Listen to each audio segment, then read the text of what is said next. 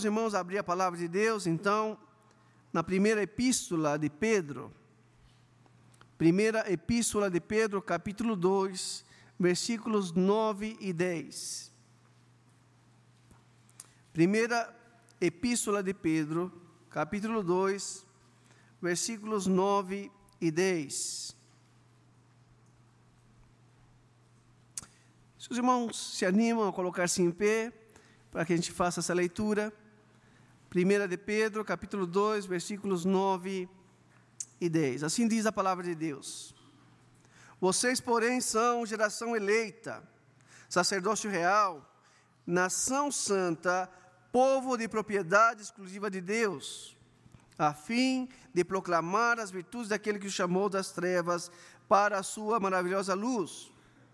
Antes vocês nem eram povo, mas agora são povo de Deus. Antes não tinham alcançado misericórdia, mas agora alcançaram misericórdia. Vamos orar e pedir que Deus fale aos nossos corações. Pai, nós louvamos o teu nome, te exaltamos, ó Deus, pelo privilégio que temos como igreja de estar reunidos diante do teu trono de graça por meio dos méritos de Jesus Cristo.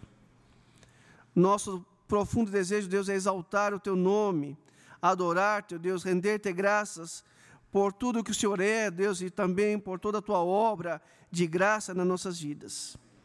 E nós queremos, ó Deus, também entender o teu, tua, o teu propósito, a tua vontade nas nossas vidas. E nós queremos nos colocar, ó Deus, diante do Senhor, como servos obedientes, como crentes que anelam, que desejam fazer a tua vontade e viver para a tua glória. Pedimos, ó Deus, que o Senhor fale aos nossos corações, ó Deus, nessa noite, nos edificando com a tua palavra, fortalecendo em nós o nosso homem interior, para que nós cresçamos à semelhança de Cristo. Oramos, ó Deus, por aqueles que estão no nosso meio, que talvez ainda não tenham a Cristo Jesus como Salvador.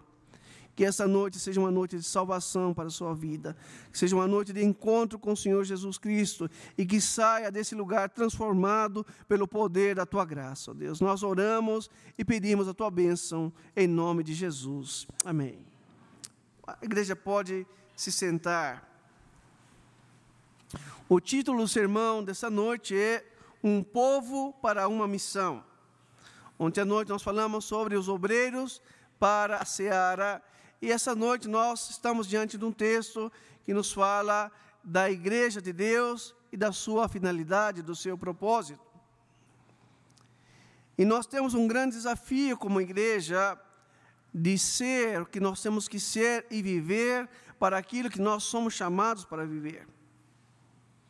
Alguns anos atrás, conversando com um pastor uruguaio chamado David Corvino, ele falando da realidade de muitas igrejas no Uruguai que estavam morrendo, que estavam fechando as suas portas, ele me falou assim: Pastor, a igreja que não evangeliza morre. A igreja que não evangeliza morre.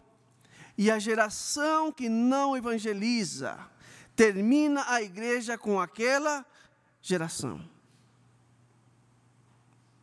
E aquilo impactou o meu coração para a realidade que nós temos que despertar as nossas para que nós vivamos, para que nós possamos dar continuidade à tarefa que Deus tem nos, nos, nos tem confiado. A igreja contemporânea tem se tornado cada vez mais envolvida com as coisas deste mundo e cada vez menos comprometida com as coisas do reino de Deus. Quando nós olhamos para a igreja na, no decorrer da história, nós vemos que a igreja colapsou no antigo continente, na Europa. Quando nós olhamos para os Estados Unidos, nós vemos também o declínio, os estudos mostram o declínio da igreja norte-americana. E quando nós olhamos para a situação do nosso país, nós precisamos estar conscientes que não é diferente. No nosso país é um cristianismo voltado para satisfazer as pessoas, para entreter as pessoas. Um cristianismo que busca prover um lugar e um programa para agradar as pessoas. Por isso existe competição entre muitas igrejas para oferecer um bom menu gospel. Por isso nós encontramos no meio evangélico brasileiro esse movimento nômade, onde as pessoas estão um dia numa igreja, um dia noutra igreja, outro dia noutra igreja, porque elas estão em busca de entretenimento, de satisfação pessoal. E muitos deles terminam desigrejados. E parece um paradoxo que muitas igrejas estejam repletas de pessoas igrejas com cinco, oito mil pessoas, repleto de pessoas, mas o testemunho de muitos crentes e o envolvimento deles com o reino de Deus é mínimo. Muitos professam em Jesus Cristo, mas vivem como se ele não existisse.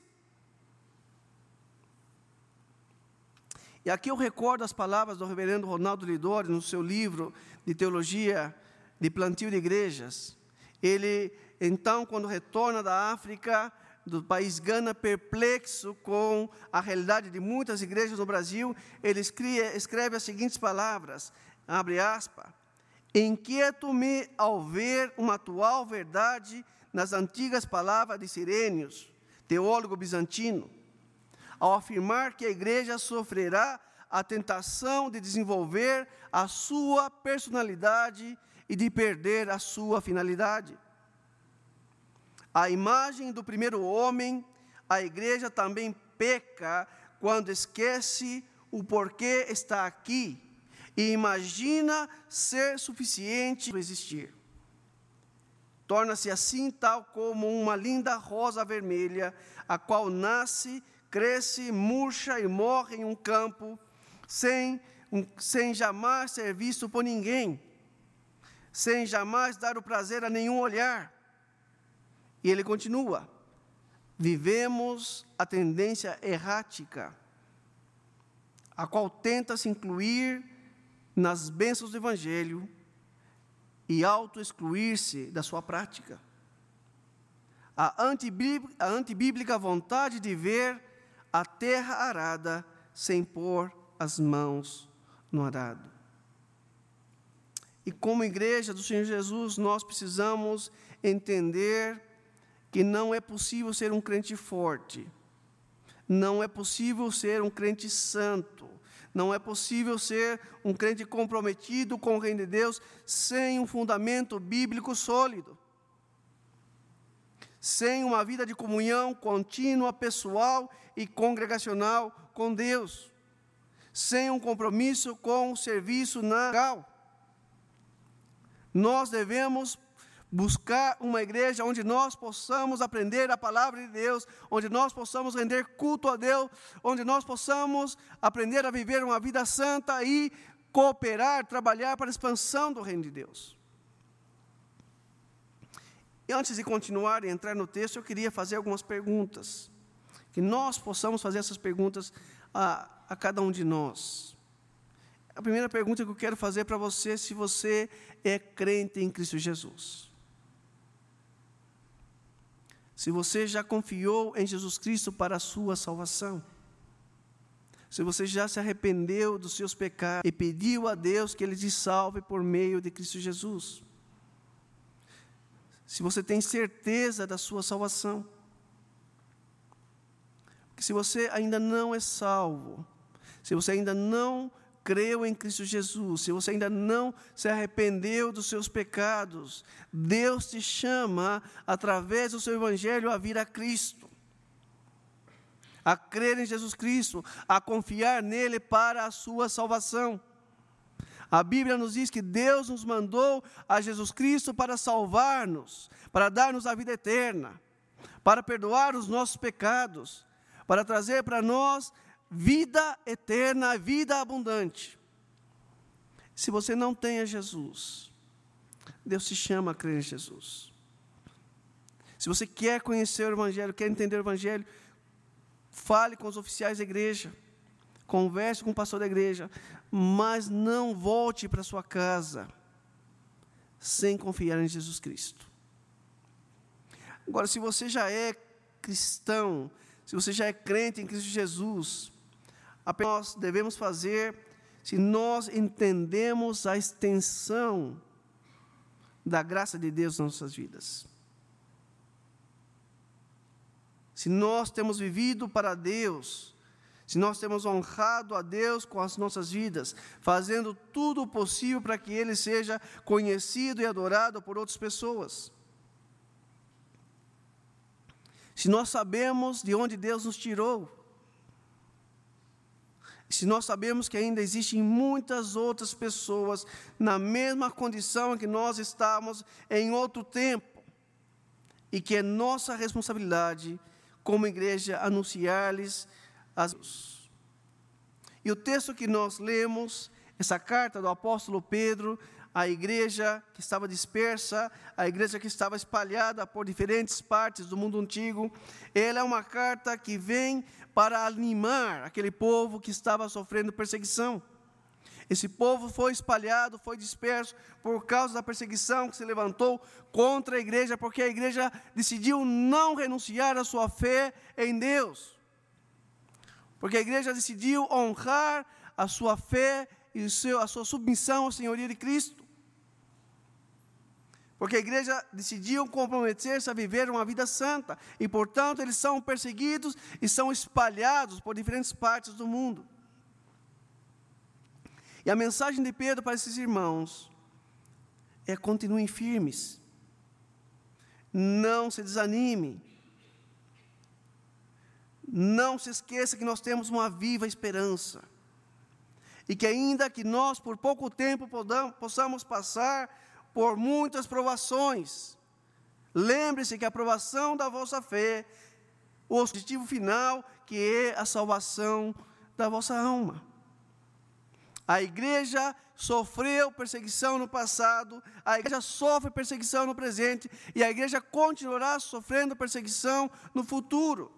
Sempre e quando a igreja permaneça firme nos seus fundamentos, ela será atacada, acusada pela sociedade por causa da sua fidelidade a Deus, por causa da sua moral cristã, por causa do seu compromisso com a fé que ela professa, por causa do seu trabalho e dedicação para a propagação do Evangelho. O mundo nos acusará, nos perseguirá e dirá que nós somos a causa, tema do do atraso da sociedade. É a igreja que impede o mundo de viver uma vida livre. Mas nós permaneceremos firmes, honrando a Deus, a Sua palavra e pregando o Evangelho, ainda que por pouco tempo tenhamos que passar por muito sofrimento.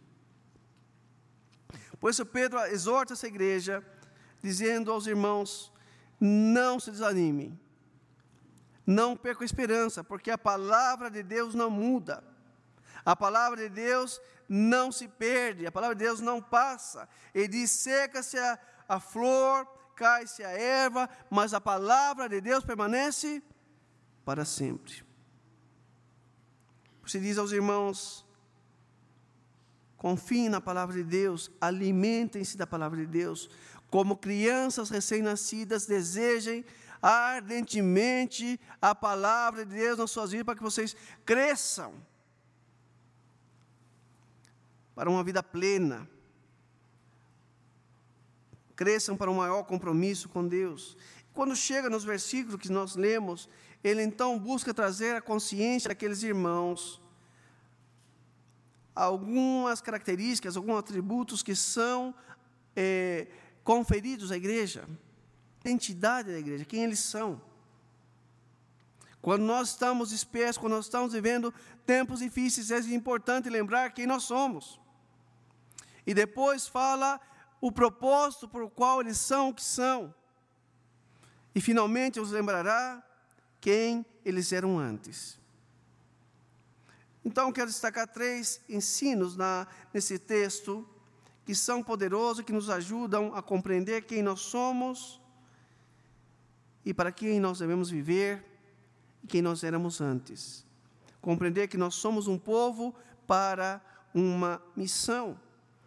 A igreja é para a missão o que é o fogo para consumir as coisas.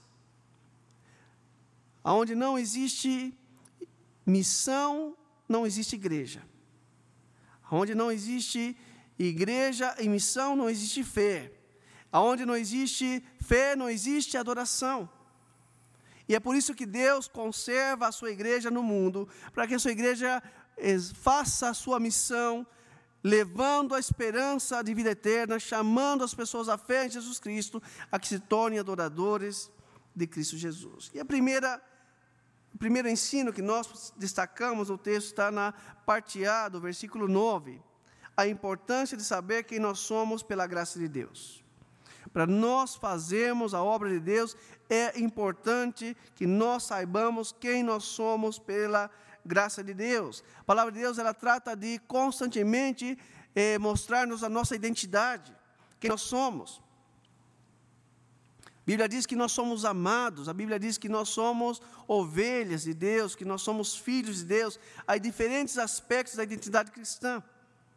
E o apóstolo Pedro começa a apresentar nesse nessa primeira parte do versículo 9, quatro características, quatro atributos que são conferidos à igreja, povo de Deus, acerca da identidade corporativa da igreja.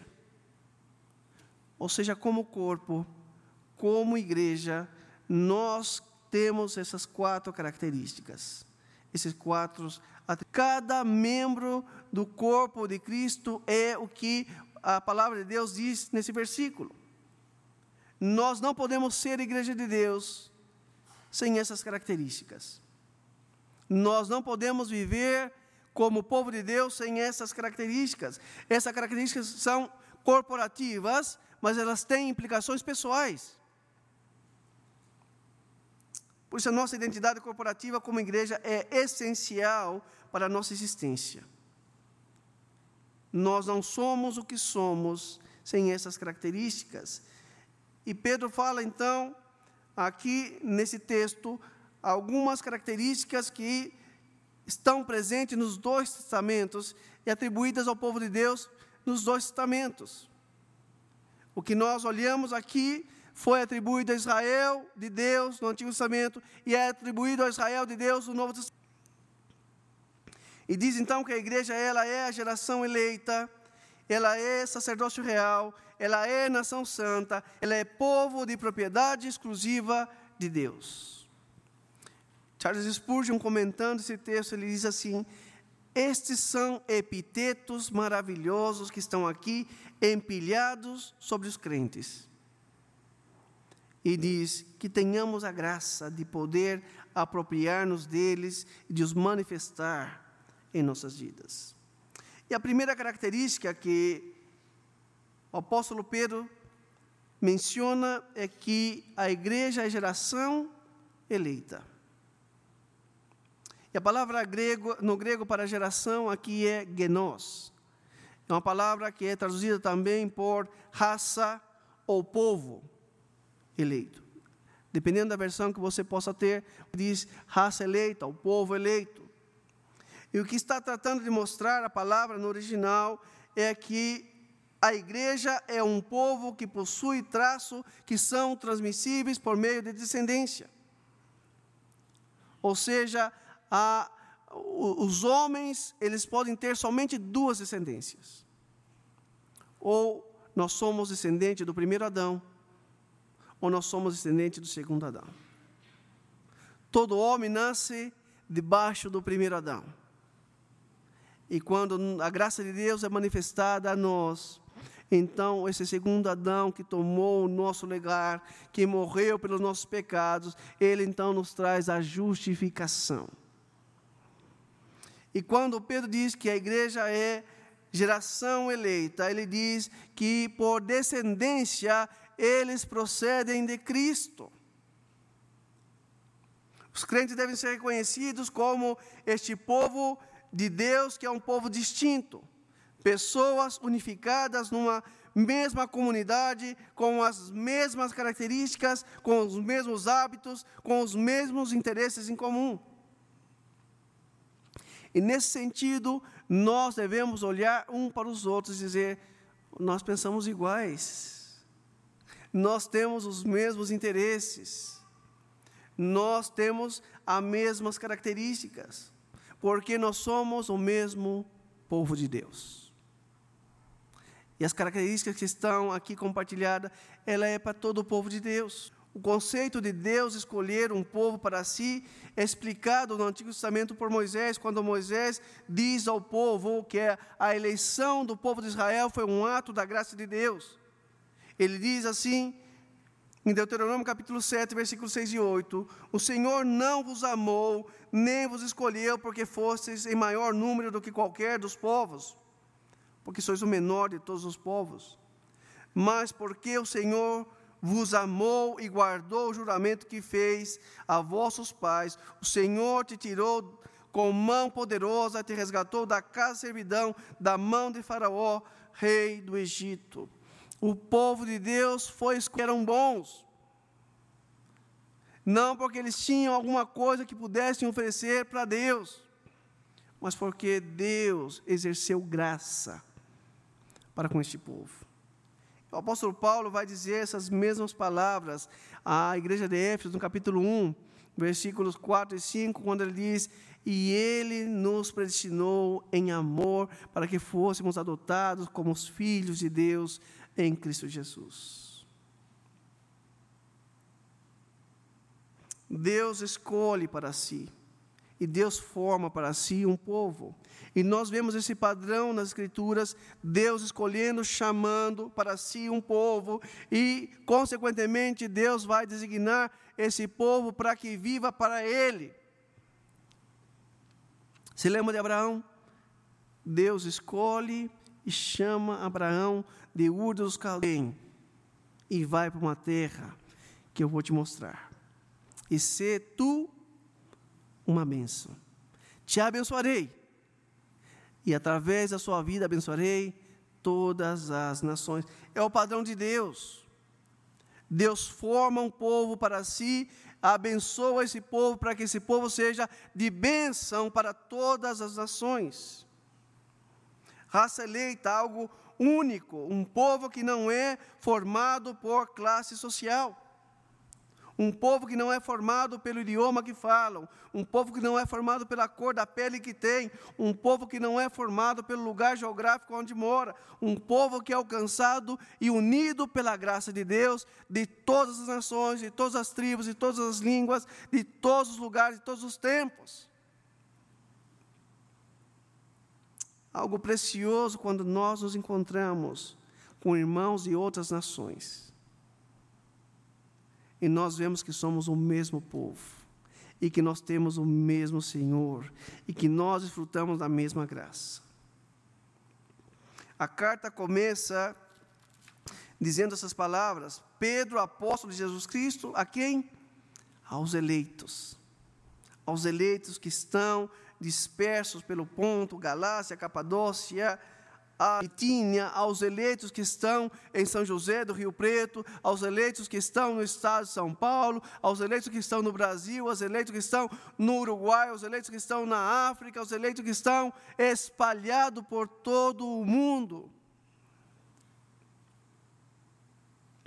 Todo crente faz parte desse povo escolhido. Se você é crente em Cristo Jesus, você foi escolhido pela graça de Deus. Segunda, característica, atributo que menciona o texto bíblico é que a igreja é sacerdócio real. Pedro volta aqui ao Antigo Testamento a mencionar o Pentateuco, o livro de Êxodo, capítulo 19, versículos 5 e 6. E aquilo que foi mencionado para o Israel do Antigo Testamento é mencionado para o Israel do Novo Testamento, o Israel de Deus, a igreja. E lá no, em Êxodo 19, versículo 6 diz: Vocês serão para mim um reino de sacerdotes. Aquilo que era aplicado a Israel aplicar ao vinho, ele diz: porque Cristo derrubou a parede de separação de todas as nações, são congregados em seu nome e recebem esses régios títulos. Sacerdócio do reino de Deus. O apóstolo João, escrevendo às igrejas da Ásia Menor, o livro de Apocalipse, ele diz que Deus nos comprou com seu sangue e nos constituiu como reinos de sacerdotes para o nosso Deus. Jesus Cristo, ele é o grande sumo sacerdote. Debaixo dele, todos os crentes são constituídos sacerdotes do reino, ou seja, no sentido em que o povo de Deus é aquele povo que serve no reino de Deus, aquele povo que leva o evangelho do reino, aquele povo que anuncia as glórias, as virtudes de Deus, aquele que ah, vai de encontro àqueles que ainda não conhecem a graça de Deus. Nós cremos no sacerdócio universal de todos os crentes. Todo crente tem livre acesso a Deus. Todo crente tem a responsabilidade de servir a Deus. Todo crente tem a liberdade de adorar a Deus, de confessar os seus pecados. E nós temos esse privilégio de ser parte e de servir no reino de Deus. A tarefa de fazer discípulos, de evangelizar, a tarefa de servir na obra missionária é atribuída àqueles que já são antes do reino de Deus. Quando o crente intercede e comunica o evangelho, ele está exercendo o seu sacerdócio. Quando nós oramos pela salvação daqueles que não conhecem a Cristo, eles compartilhamos o Evangelho, estamos exercendo o nosso sacerdócio no reino de Deus. Se acordam do João 17, como se chama o capítulo 17 de João? A oração sacerdotal. Que faz Jesus naquele texto? Ora pelos seus discípulos e ora que Deus os use para que através da palavra deles muitos venham a crer. E ora também por aqueles que ainda não creram. Por isso, quando nós oramos a Deus para aquelas pessoas que não conhecem a Cristo, quando nós compartilhamos o Evangelho, nós estamos exercendo o nosso no reino de Deus. Terceira característica diz que nós somos uma nação santa. E aqui também citação de Êxodo 19, versículo 6. E a palavra nação aqui é ethnos, no grego, de onde vem a palavra etnia. Também pode ser traduzido por povo santo. E ethnos faz referência a um grupo de pessoas associadas umas às outras, vivendo juntas, unidas em vínculo de parentesco, de cultura, de valores. Quando você pensa numa etnia, num povo, numa tribo, é um povo que compartilha parentesco, valores e cultura. E aqui nós precisamos entender que antes que houvesse nações divididas de maneira geopolítica, o que nós tínhamos eram tribos, etnias. E o texto está dizendo que nós somos este, essa etnia, este povo que tem vínculo e parentesco. Temos o mesmo pai, somos membros de uma mesma família, por isso nós nos chamamos de irmãos. Compartilhamos uma mesma cultura, que é a cultura das Escrituras. Compartilhamos os mesmos valores, que são os valores das Escrituras. A pergunta é: de que nação nós fazemos parte? E o texto diz que nós fazemos parte de uma nação santa. E a igreja ela é salva, ela é separada para viver uma vida santa. A igreja é chamada para ser esse povo de Deus, congregado e comprometido a viver uma vida conforme as normas estabelecidas por Deus na Sua palavra. O que é viver em santidade? É viver em conformidade com as normas, com os preceptos, com os ensinamentos de Deus. E o povo de Deus deve entender que nós devemos viver uma vida santa neste mundo caído, uma vez mais, Jesus orando pelos discípulos, em João 17, ele diz: Eu não sou do mundo, mas vocês também não são do mundo. E Jesus ora a Deus dizendo: Pai, Não peço que os tire do mundo, senão que os livre do mal. Santifica-os em tua palavra, a tua palavra é a verdade. O povo de Deus, ainda que está no mundo, ele é separado do mundo. Ele é separado dos valores caídos deste mundo. Ele é separado para refletir o caráter santo de Deus neste mundo. Por isso, Pedro, capítulo 1, ele diz aos, aos crentes dispersos: Sejam santos, porque o nosso Deus, Ele é santo. Deus é santo e aquilo que pertence a Deus também deve ser santo. Você lembra do tabernáculo? Cada item do tabernáculo tinha que ser santificado.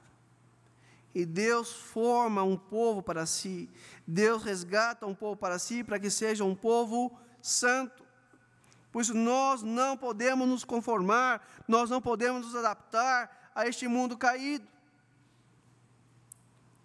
Os jovens, os adolescentes precisam aprender a viver vida santa neste mundo.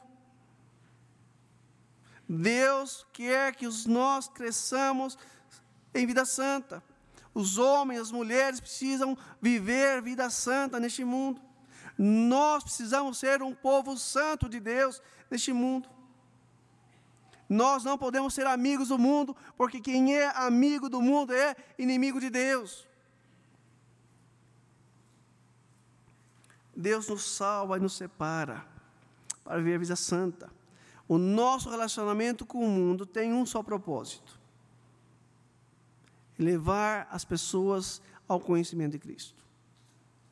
É que eles vejam em nós o caráter de Cristo, que eles vejam em nós a obra da palavra de Deus, a consciência de que Deus, de que Deus nos constituiu como sacerdotes do seu reino, de que Deus nos chama para viver uma vida consagrada, vai mudar a nossa conduta no mundo. Ele vai dizer mais adiante, o apóstolo Pedro diz que eles deveriam, versículo 12, tendo uma conduta exemplar no meio dos gentios para que quando eles os acusem de malfeitores, observem as boas obras que vocês praticam e façam que glorifiquem a Deus. A nossa vida santa no mundo deve levar as pessoas a dizer: mas você é diferente. Mas tem algo diferente na sua vida. E nós vamos dizer: não é meu. Não é porque eu sou bom é porque a graça de Deus me tem transformado, me está. Quando nós temos consciência de quem nós somos, nós vamos viver neste mundo, expressando neste mundo a imagem de Cristo que está sendo formada em nós. Quarta característica que nós encontramos no texto é que nós somos o povo de propriedade exclusiva de Deus. Uma vez mais, aqui o texto nos mostra um atributo mais corporativo, mostrando que Deus tem um povo que é o seu povo exclusivo, peculiar. Deus, ele é dono de todas as coisas. Você lembra do Salmo 24 que diz: O Senhor é os céus, a terra e tudo que neles sai. Então não existe nada que não seja de Deus. Tudo pertence a Deus. Todas as nações pertencem a Deus. Todas as nações, ele tem um povo exclusivo. Ele tem um povo peculiar. E a palavra aqui também no grego é laos, que é uma terminologia que era usada no Antigo Testamento, que descrevia a relação de Deus com o seu povo da aliança, com o seu povo pactual. Deus se relacionava de maneira pessoal, exclusiva com o seu povo. E Deus faz o mesmo com a sua igreja. A igreja é o povo peculiar, o povo exclusivo de Deus, mostrando que Deus se relaciona com a igreja de uma maneira singular, que Ele não se relaciona com outros povos. Deus, Ele é Deus do seu povo. Ele é Pai do seu povo. Ele é Senhor que cuida e ama o seu povo, porque Ele tem um relacionamento exclusivo com o seu povo. E a ideia aqui é semelhante ao que Paulo diz, capítulo 6, versículos 19 e 20. quando ele afirma que nós somos propriedade de Deus. Ele diz: Acaso não sabeis que o vosso corpo é santuário do Espírito Santo que está em vós, o qual tendes da parte de Deus, e que não sois de vós mesmos, porque fostes comprados por preço. Agora, pois, glorifica a Deus no vosso corpo. Irmãos, nós não somos os donos das nossas vidas. Nós não somos senhor do nosso destino. Nós não somos o capitão do nosso barco. Nós pertencemos a Deus. As nossas vidas pertencem a Deus. As nossas vidas devem viver submetida a Deus. Viver para agradar a Deus, para honrar a Deus. Porque nós somos propriedade exclusiva de Deus. Cada uma dessas características expressa uma da graça de Deus para com aqueles que foram alcançados por Cristo. Deus fez que nós fôssemos a raça eleita, sacerdócio real, nação santa, povo de propriedade exclusiva de Deus, por causa do seu amor por seu Filho Jesus Cristo. E cada uma dessas características é parte do povo de Deus e sem elas não seríamos o que somos. Agora, a pergunta que nós podemos fazer é: qual é o propósito daqueles que foram agraciados com todas essas bênçãos espirituais em Cristo Jesus? Aí nós vamos para a segunda lição do texto, segundo ensinamento do texto, versículo 9, parte B, onde nós aprendemos a importância de saber para que somos o que somos. E o texto aqui ele muda de quem nós somos para falar do porquê somos. Privilégio sempre vem acompanhado de responsabilidade. A igreja tem muitos privilégios, mas ela tem muita responsabilidade. É uma citação de Isaías 43, 21, quando Deus fala para o seu povo, ele diz: Este é o povo que formei para mim, para que proclamasse o meu louvor. E Pedro diz aqui então vocês são todas essas coisas, a fim de proclamar as virtudes daquele que os chamou das trevas para a sua maravilhosa luz. A palavra a fim de indica propósito. Deus tem um propósito na vida do seu povo. Deus escolheu manifestar o conhecimento da sua glória no mundo por meio do seu povo. Como o mundo conhece a glória de Deus. A igreja transmite, a igreja compartilha com o mundo as virtudes, as glórias do Deus que nos salvou, que nos redimiu. Um dever solene, um dever que temos nós que não é opcional. É dever nosso anunciar as virtudes daquele que nos chamou das trevas para a sua maravilhosa luz. E a palavra aqui, anunciar, é a palavra grega exangelos, que é uma palavra composta. Uma proposição ek para fora. E ângelos é a palavra mensageiros, arautos, mensageiros chamados para fora. A ideia de declarar, proclamar em todos os lugares, fazer conhecido aquele que nos chamou das trevas para a sua maravilhosa luz.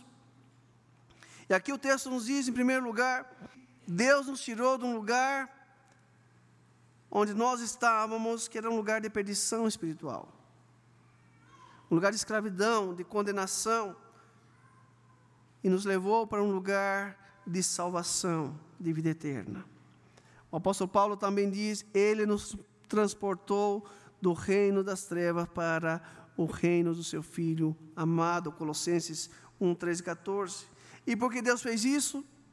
Para que nós proclamemos as virtudes daquele que nos chamou das trevas para a sua maravilhosa luz. Nós não vivemos mais para nós mesmos, vivemos para honrá-lo e fazê-lo conhecido.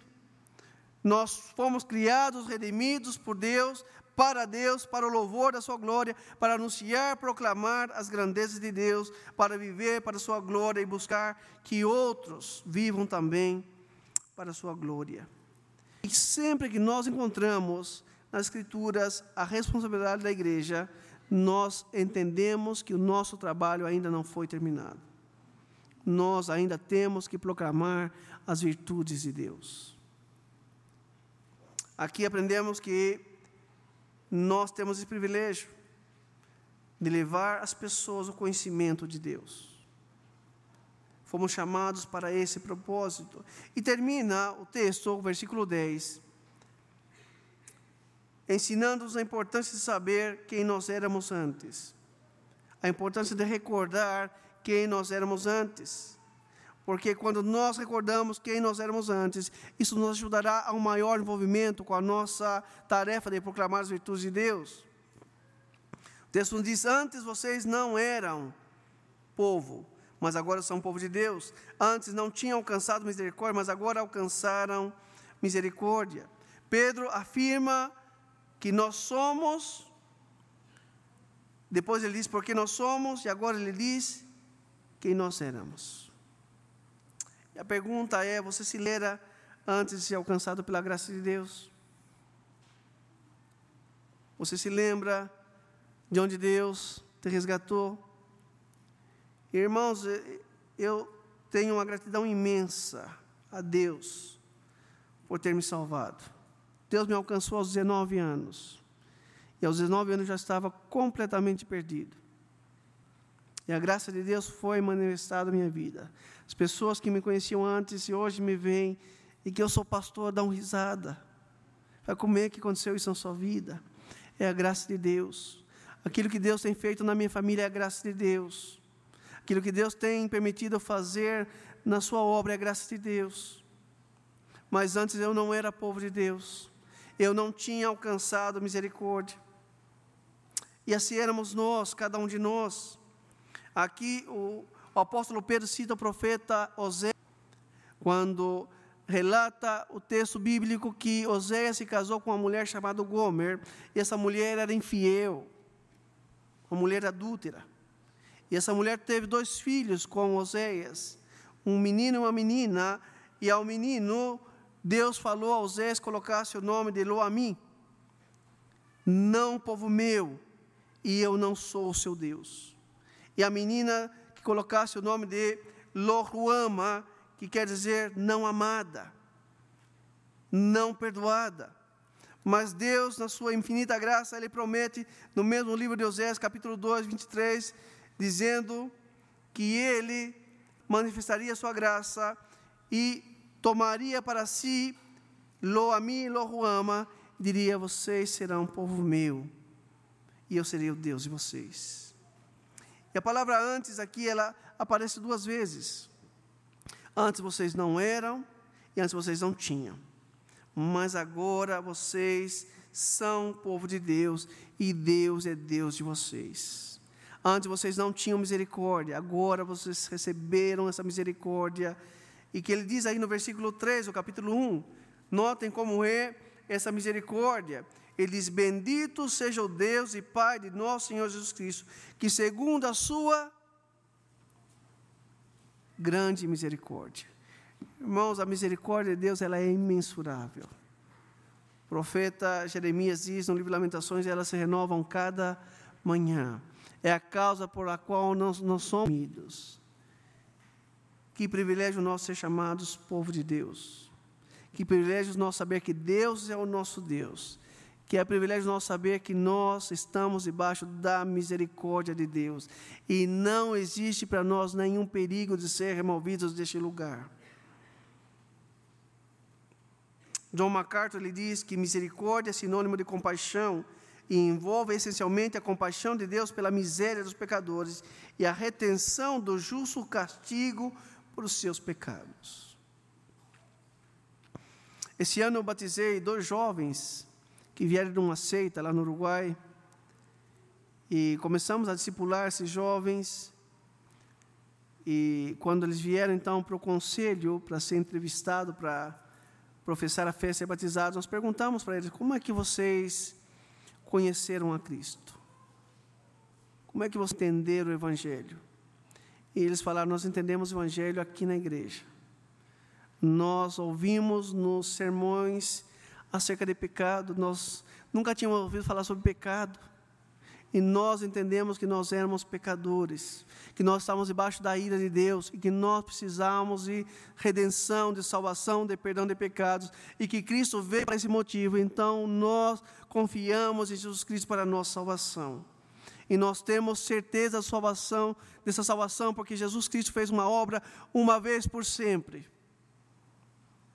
Foram batizados, estão casados, dois jovens estão terminando medicina estão servindo. Irmãos, que privilégio nosso de poder ser chamado povo de Deus, de poder conhecer a misericórdia de Deus.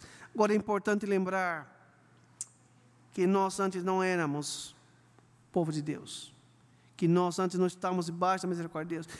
E de semelhante modo existem ainda muitas outras pessoas ao nosso redor, neste mundo, que são escolhidas de Deus, a pregação do Evangelho. E serão convertidos, então, como parte do povo de Deus, geração eleita, sacerdócio real, nação santa, povo de propriedade exclusiva de Deus, se juntarão a nós na tarefa de proclamar as virtudes de Deus àqueles que ainda não conhecem. Vou terminando que, que Deus nos ajude com a sua graça a entender que nós devemos ser parte do seu povo.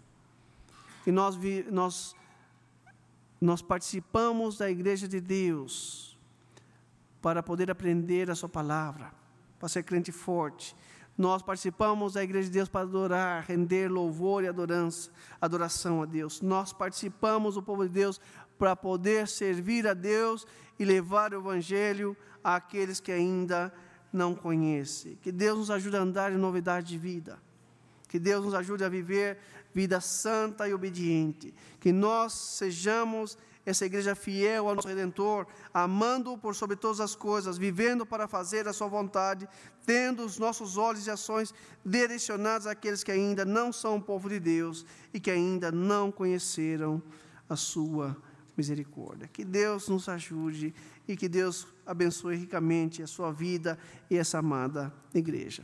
Para aqueles que não viram o vídeo ontem à noite, então, breve o vídeo e depois então o pastor Misael vai estar